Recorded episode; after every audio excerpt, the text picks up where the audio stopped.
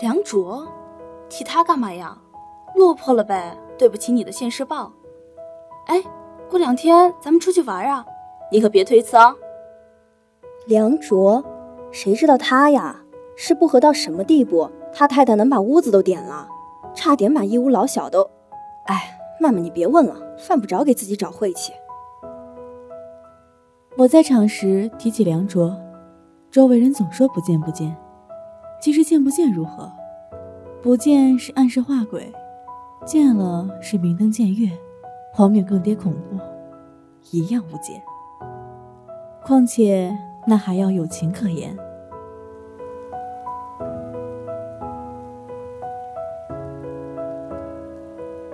钱曼跟着个护士，矮小圆润，头发盘得很好，护士帽底下露一点乌悠悠的发根，一声缟素，迅捷无声。钱曼只听见自己的鞋跟响，四壁雪白，廊灯存不住那护士佝偻在鞋底的影子。到了，这间，麻烦你了。没事儿，我正好到这层找人。护士笑了。椭圆脸，像一勺挖出来了的凝固的鹅油，五官浮在上面。你和主任认识啊？钱曼点点头，手按在门柄上。表兄妹。嗯，您先忙。行，您注意些，病人情绪一直不太好。哎。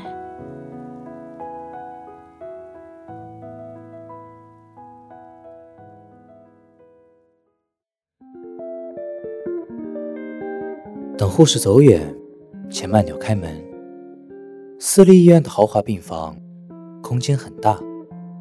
过玄关，左手边是卫生间，右手边是置物柜、衣柜。走进去是客厅，卡其色的布艺沙发，木茶几，矮而阔，显出一片空白的干净。绒地毯上横着一只箱子，锁上的。液晶电视开着。有回声。再往里走，才是卧室。落地窗，两张床，一大一小。梁卓靠坐在靠窗的那张大床上。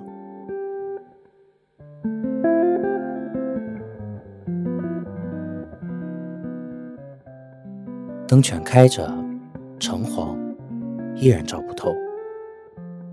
钱曼站在半室黑里，扶着门框。叫了一声“梁卓”，梁卓回头见他，掀开被子，僵着腿就要下地，他赶紧去扶。他看着他，像一块香切里重新见水的陈棉。钱曼只当看不见，安置好他，在一旁的椅子上坐下了。梁卓半躺着，手指去捻被单。小曼。长这么大了，活老了。电视的声音传进来。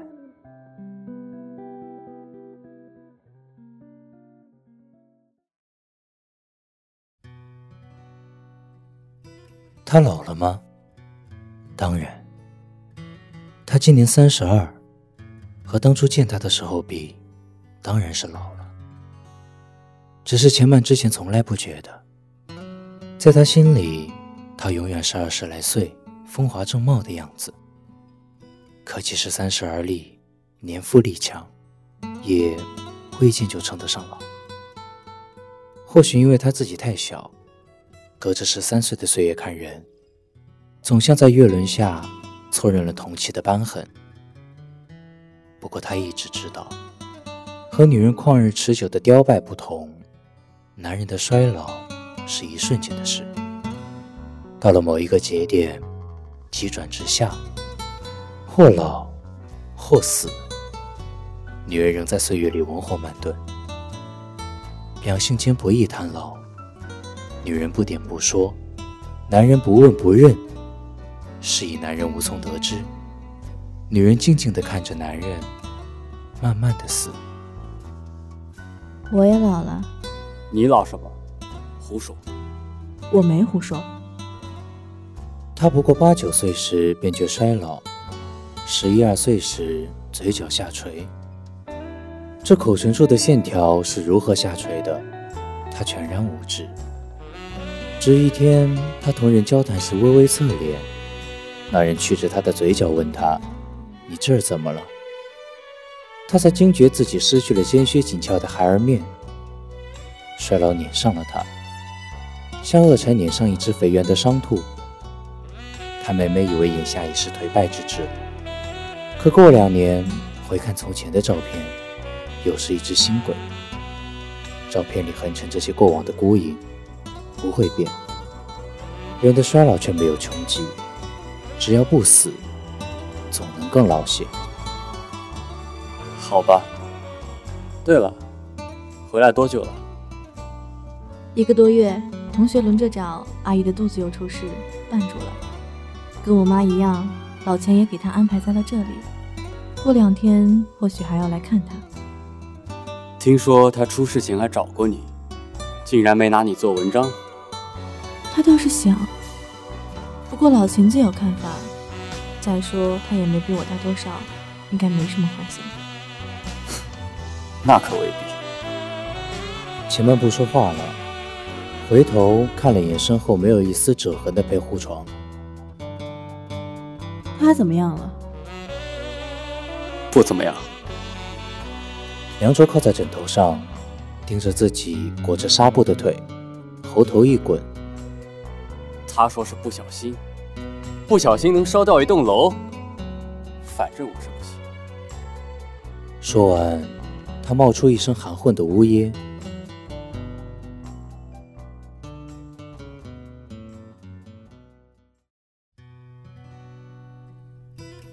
钱曼赶紧要起身抱他，梁卓身子一斜。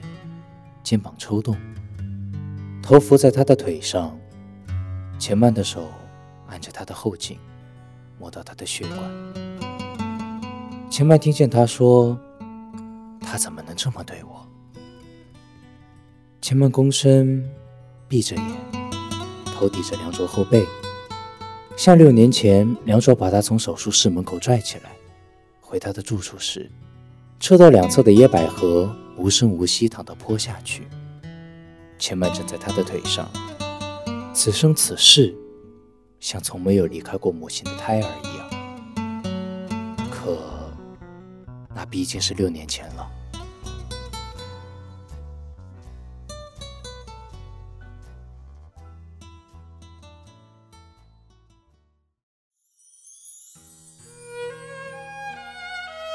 接下来还有的吵的。顾不上，真的没办法，我自己都不成人形了。快三岁了吧？现在谁带着？在他爷爷奶奶那儿。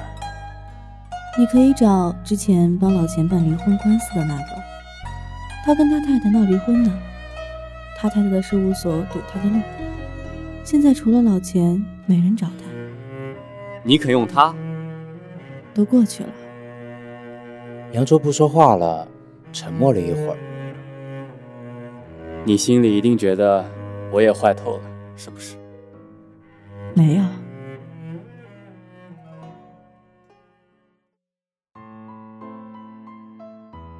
他没说谎，但心里知道这也算不上真话。钱曼看着他，轻声说：“我知道你是实在没办法。”梁卓突然抓住他的肩膀，他在发抖，像深谷金秋高峰临之时玻璃母体的一片叶子。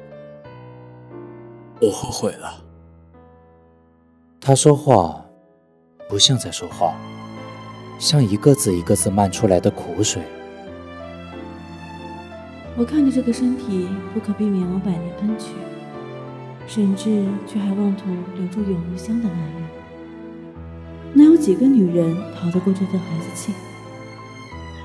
年轻的见了要倾心，以为他现实倾轧里不肯舍弃英雄义气，唯有抛家捐身做灯蛾可以相配。年长的看了要委身，忖度他玩笑之下赤子忠心，是否是梨花沁然里迟来的蒙蒙月色？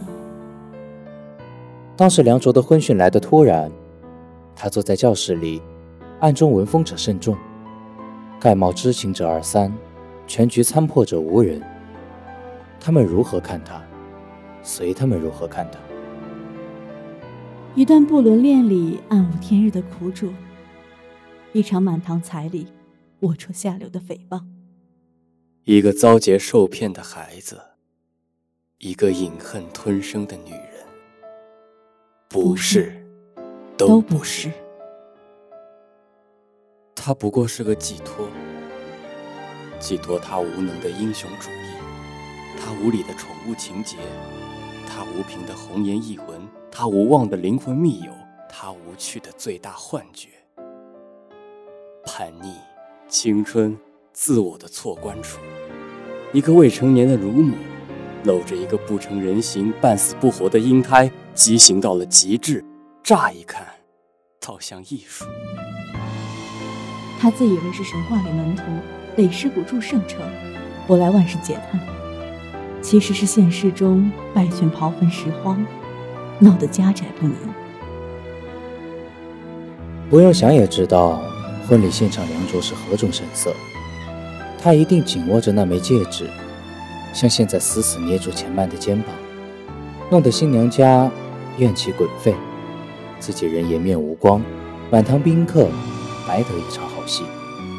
因为他爱上一个没成年的孩子，并且不肯玩完就算，或许只是因为没有吃到口，有一种因与风流韵事相关而冠以多情美名的愚蠢态度，满足了浮于表面的世俗大流。可究竟谁才是孩子，从没有人知道。正因为从没有人知道。所以搞得梁卓自己也不清不楚的。他心底最原始真切的渴望和唯一完美收场的走向，就是那枚戒指烂在他自己的指节上。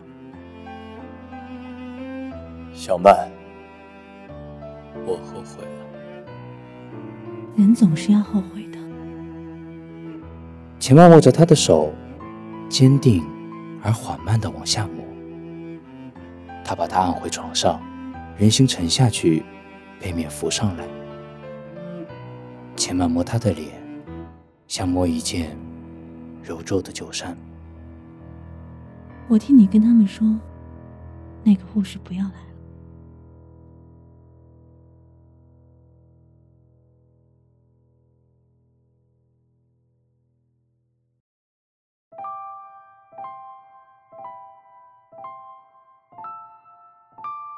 见过梁卓了，嗯，嗯，这个，这是什么？请柬。还有这个，是我和你表嫂的喜糖，按说不应该急着置办。哪里话，这是双喜临门，我一定到场。哦，对了，负责梁卓的那个护士换了吧？阿姨的事情也麻烦你打点一下。你不来了？你知道我刚刚跟着那护士，一路上就觉得她没影子。六年前，我妈从这儿出去以后，我就总觉得看不到医院里的影子。